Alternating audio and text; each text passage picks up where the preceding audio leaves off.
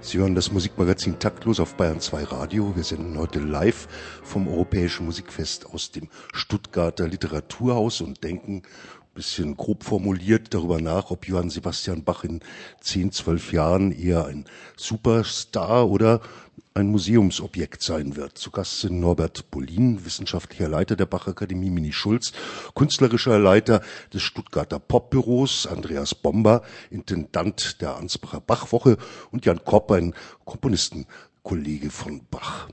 Das Fazit, das wir jetzt von unserem äh, Klassikkonservator eben gehört haben, kann einen ja schon ein bisschen traurig oder, oder trübe stimmen.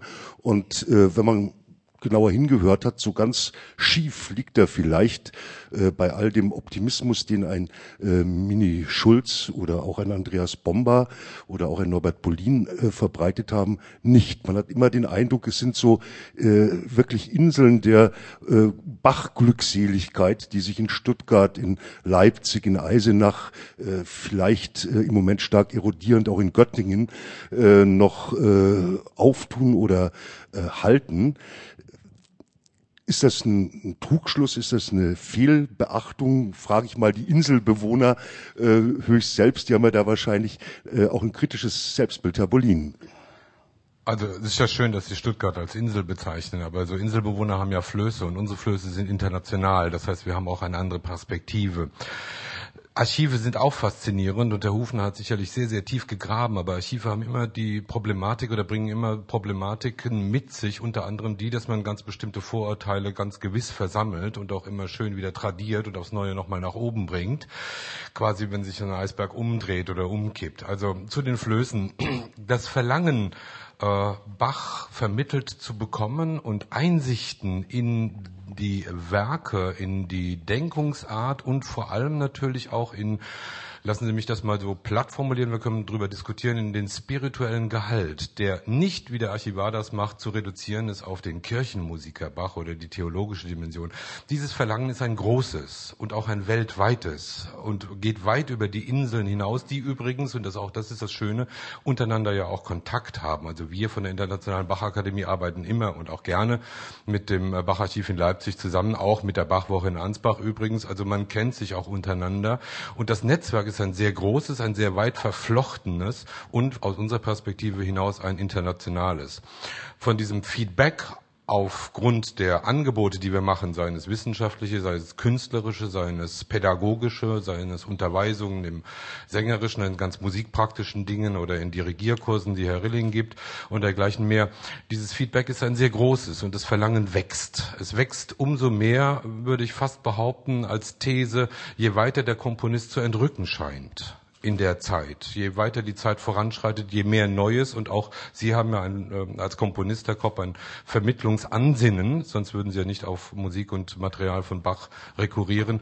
Umso mehr wird dieses Vermittlungsverlangen und das versuchen wir natürlich zu befriedigen, dem entgegenzukommen. Von daher, Archiv ist schön, eine Sache, aber 19. Jahrhundert und alle die Herren und Damen, die da zitiert worden sind, sind ja schon gemächlich alt gewesen, um das mal zu sagen, also im Grunde vorbei.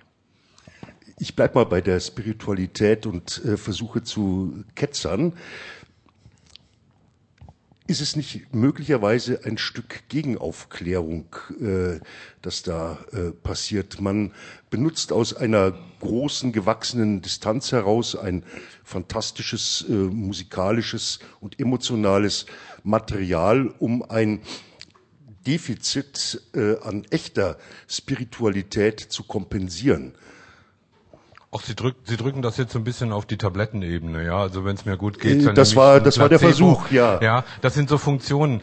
Natürlich gibt es die, selbstverständlich, die gibt's überall. Ja, das ist aber unabhängig vom Komponisten und unabhängig vom Werk.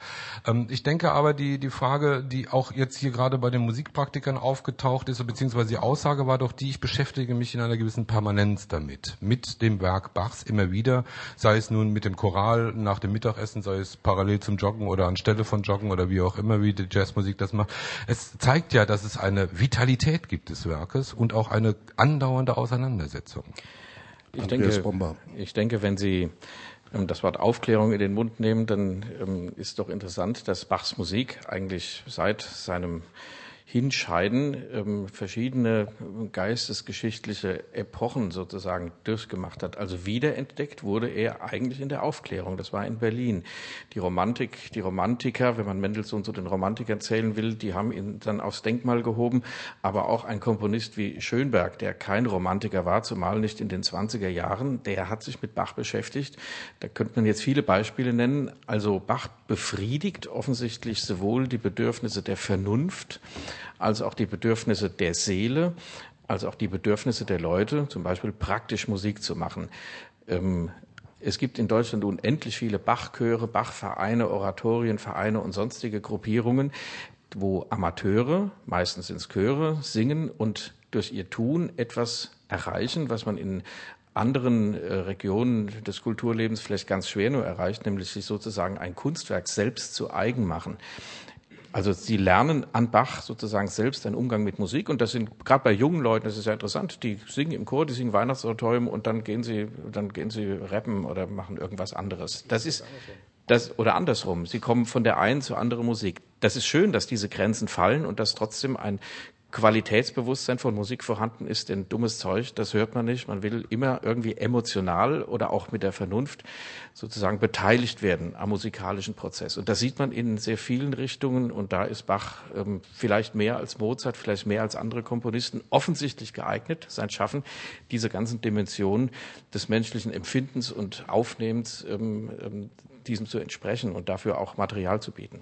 Wobei, wenn ich das ergänzen darf, natürlich die Wahrnehmung, die Wahrnehmung eine ganz interessante ist. Also da wir ja international arbeiten, besuchen wir natürlich auch internationale Kongresse. Vor zwei Jahren in Paris beispielsweise war es ganz eklatant, dass die dort anwesenden amerikanischen Kollegen ein vollkommen eigenes Bachbild haben. Da ist Bach so eine Art Studiomusiker, ja. Da genügen zwölf, zwölf Leute und die, jeder hat ein Mikrofon im Hals und singt die Hamollmesse. Das ist für die vollkommen.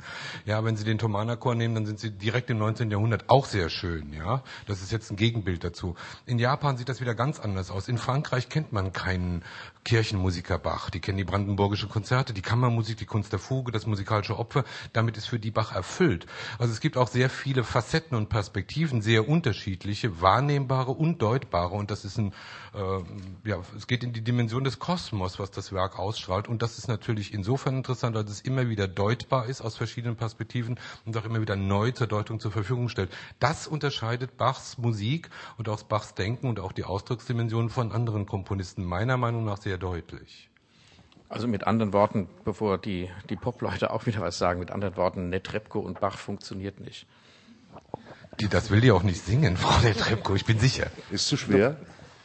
Ist unter Umständen zu schwer. Das kann schon passieren. Wir hatten das Erlebnis ja gerade. Aber was ganz anderes noch. Wir hatten es auch eben noch von dem pädagogischen Ansatz, auch in dem Beitrag. Und da ist Bach eigentlich, was, was ihn so wunderbar macht und so wundervoll ist, er macht es Menschen, die sich einem großen Geist nähern wollen. Es ist egal, ob das ein Musiker ist oder ein Philosoph oder ein großer Maler. Niemand von diesen wirklich großen Geistern, die es in der Geschichte der Menschheit gab, macht es den Menschen so einfach, sich ihm zu nähern. Durch Musik, durch diese unmittelbar erfahrbare Geschichte mit Musik. Wirklich von allen Kulturen her kann man ihn erfahren und man kann ihn letztendlich am Schluss auch in jeder Art von Tiefe nachher wieder erleben. Und das wird ihn auch am Leben erhalten, da bin ich ganz sicher, weil die Menschen werden ihn immer letztendlich auch mal hören wollen, wie war es wirklich, wie, was heißt, wie war es wirklich, darüber können sie sich dann auf, in, auf den Festivals dann unterhalten. Aber man kann sich ihm unendlich nähern und das dauert ein ganzes Leben lang. Und das ist das, was ihn gerade auch für Popularmusiker so als einen unglaublichen Schatz darstellt. Also ich äh, wundere mich, dass da so eine große Einigkeit herrscht vom Rocker, Popper bis über den Komponisten bis hin zum Forscher und zum Intendanten. Und wenn man das so hört, dann, dann müsste man doch meinen, zum Beispiel der Funk oder auch das Fernsehen, die Medien, die müssten Tag und Nacht Bach rauf und runter spielen, denn äh, besser und äh, kompetenter und intensiver äh, könne man Musik nicht vermitteln. Warum tun sie es nicht? Weil die Medien, Andreas Bomber. Weil die Medien an sich heute überhaupt nur wenig Musik vermitteln. Also man kann ja ketzerisch sagen, anstelle von Bach möchte ich gar nicht im Fernsehen vorkommen, zum Beispiel. vielleicht noch, vielleicht noch im Hörfunk wie auf Bayern 2, ähm, wo noch über sowas geredet wird. Aber diese Aus, das sind Ausnahmen, äh, die man sehen kann. Vielleicht sucht man sich besser im Internet oder in anderen Medien, die ja heute weitläufig zugänglich sind. Da wird jeder was finden. Ähm, also in den Medien groß vorzukommen, das muss nicht immer unbedingt was Gutes sein. Mini Schulz. Ähm, Bach ist vielleicht vor allem deshalb auch so unglaublich interessant, weil man mit ihm so gut arbeiten kann. Also es ist sicherlich irgendwann auch ernüchternd, von morgens bis abends Bach zu hören. Er steckt sowieso, wie Sie es vorhin auch gesagt haben, in unglaublich viel Musik drin. Ähm, er hat da sehr viel hinterlassen. In jedem Komponisten, jetzt kommt kein Komponist um ihn rum. Aber das, ähm, das Umgehen mit dem Material von Bach ist das, was ihn wirklich dann ein, auf dieser Basis des, was Sie vorhin sagten, des Praktikers unglaublich interessant macht und auch eigentlich einfach erstmal damit umzugehen. Robert Bolin. Also die Medien haben sich, so wie ich es beobachte, wenn ich das Hörfunkprogramm der deutschen ARD-Sender mal durchgehe, reduziert auf den Kirchenmusiker Bach. Und sie haben ihn untergebracht an einer ganz relevanten Stelle. Das ist äh, die Stellvertretung des Sonntagmorgen-Gottesdienstes. Da gibt es dann die Bachkantate, ob national oder MDR oder in all diesen Sendern, ja. wo Kultur dran steht und nicht mehr drin ist. Aber mehr passiert dann im Grunde nicht, einen tatsächlichen Aufbruch. Und das hat sicherlich damit zu tun, was Herr Dr. Bomba gesagt hat. Es fehlt einfach an gewissen Stellen auch der Mut zur Lücke Lücke der intellektuellen Diskussion und der Auseinandersetzung auch einmal des Aufbruchs etwas anderes zu entdecken. Aber das ist die allgemeine Klagemauer, die wir hier anschreien. Das brauchen wir nicht machen. Die ist ARD weit bekannt. Jan Kopp, äh, wie fühlt man sich denn als Komponistenkollege, wenn man so einem Giganten gegenübersteht und äh, wahrscheinlich mit vier Füßen in einem Fußstapfen äh, unterzugehen droht? Na, Sie haben mich ja schon so freundlich als Kollegen vorgestellt. äh, ja, in gewisser Weise ist es so. Ich meine, es ist jetzt nicht so, dass ich mit Bach äh, mich, mich sozusagen äh, per Du bewege. Äh, das ist auch ein bisschen schwierig. Sein Aggregatzustand ist ja inzwischen anderer als meiner. Aber ja. ähm, äh, was, äh, was, was äh, Herr Schulz schon gesagt hat, es ist, es ist natürlich dieser, dieser permanente Umgang. Es ist auch gleichzeitig natürlich etwas, äh, woran Sie sich permanent immer wieder abarbeiten können wenn, wenn aus der Ausbildung heraus schon etwas für sie eine solche Präsenz gewonnen hat, ähm, dann, dann kommen sie da eigentlich irgendwann gar nicht mehr dran vorbei.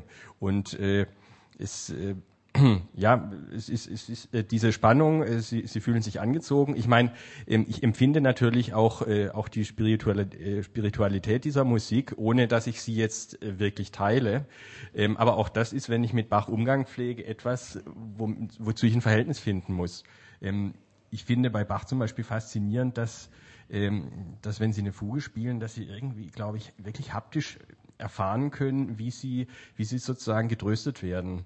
Also indem er sie äh, über alle möglichen Umwege letztlich äh, auf ganz raffinierte Weise in die Tonika führt. Aber sie, äh, das ist kein wirklich intellektueller Vorgang. Sie, sie ähm, begreifen das, ja, im Sinne des Wortes. Sie begreifen das, indem sie diese Musik spielen. Und ähm, ich meine, das ist natürlich letztlich ähm, ich habe jetzt ein bisschen nach dem, was wir schon gesprochen haben, den Eindruck, Bach ist vielleicht eher ein Musiker, der sozusagen unterhalb dieser medialen Ebene viel präsenter ist. Ähm, als, als andere Komponisten. Vielleicht ist es ja auch äh, sozusagen eine größere Beständigkeit, die er letztlich haben wird, dass er eigentlich viel, viel stärker in der Praxis verwurzelt ist als äh, Komponisten, die, die an sich äh, technische Ansprüche stellen, äh, so dass sie sich denen eigentlich praktisch, als, praktischer, äh, als Praktiker fast nicht mehr nähern können. Also sie müssen dann schon wirklich, was weiß ich, als Konzertpianist sein, bevor sie an manche Komponisten auf der Ebene überhaupt rankommen. Man könnte meinen, er ist vielleicht noch nicht ganz so verschlissen, medial äh, verschlissen. Da werden wir uns gleich noch äh, Gedanken drüber machen. Vorher aber hören wir Jo Brecht und äh, Tobias Borke. Äh, zu Beginn hatten wir ja äh, ein Rezitativ und jetzt gehen wir in den Freestyle. Bitte.